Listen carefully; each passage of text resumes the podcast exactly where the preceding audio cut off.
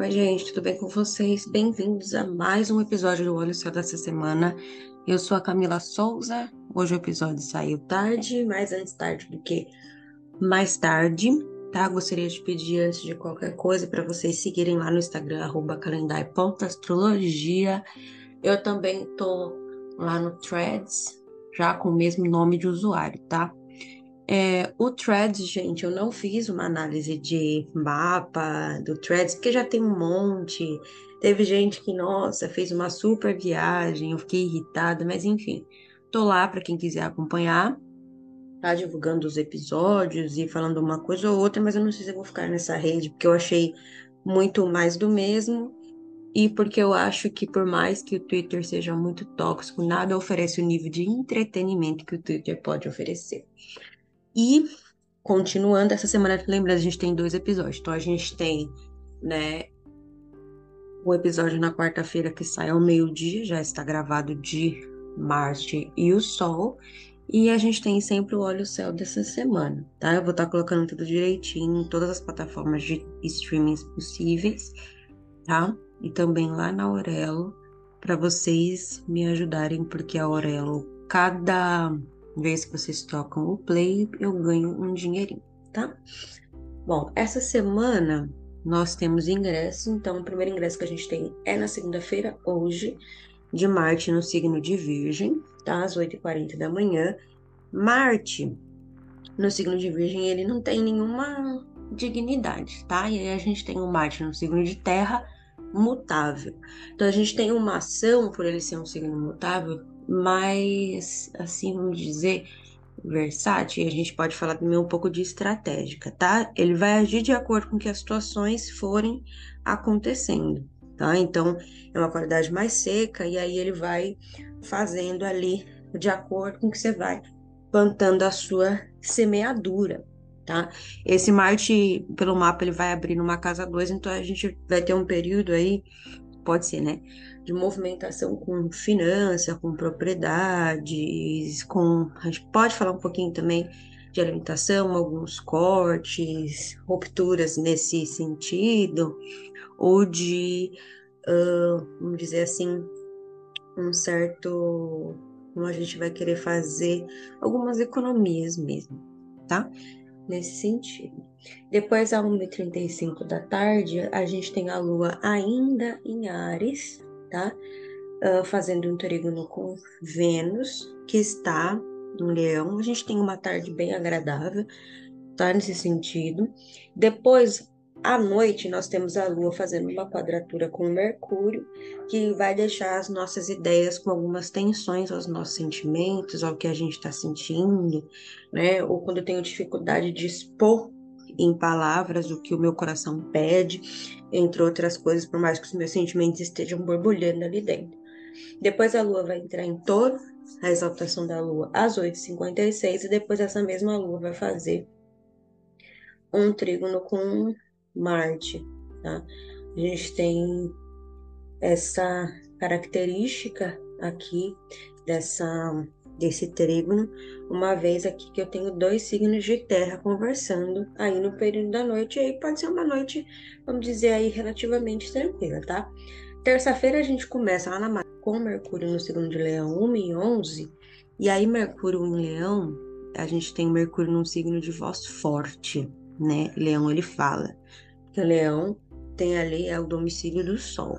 Então, pode ser um período que as nossas ideias elas estejam solares, que a gente queira expor as nossas ideias para o mundo, tá? É um Mercúrio que, por mais que ele não tenha dignidade nenhuma, estando ele ali no domicílio do Sol, ele vai estar tá aí num período que ele pode se movimentar bastante.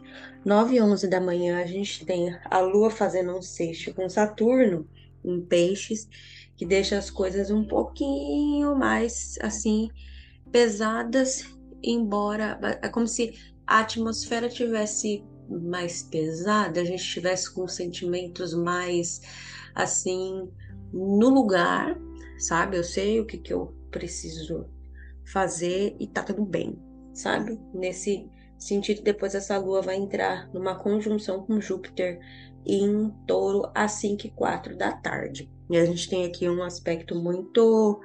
Né, não necessariamente, né? Porque a conjunção não é um aspecto, eles estão no mesmo grau, eles estão perto um do outro. E aqui a gente só tem que ficar atento a excesso, tá? Porque lembrando aí que Júpiter é um planeta que pode significar excessos ou até mesmo pode ser uma tarde para a gente tentar fazer coisas grandiosas ou colocar em planejamento ideias grandiosas, tá? Na quarta-feira, o Sol vai fazer um seixo com a Lua às nove e meia da manhã. Esse dia é um dia que a gente vai passar o dia inteiro, assim, praticamente é, sem aspecto nenhum. E aqui a gente tem uma coisa muito bacana, né? Que o, a Lua ela vai receber também é, o Sol por domicílio, né? Porque o Sol está em Câncer. Então tende a ser um dia muito bacana, assim, de atmosfera, tá? As coisas elas tendem a ser mais fluidas e só 10 e 24 da noite que a Lua vai fazer uma quadratura com Vênus. Aqui eu peço para vocês terem muita atenção.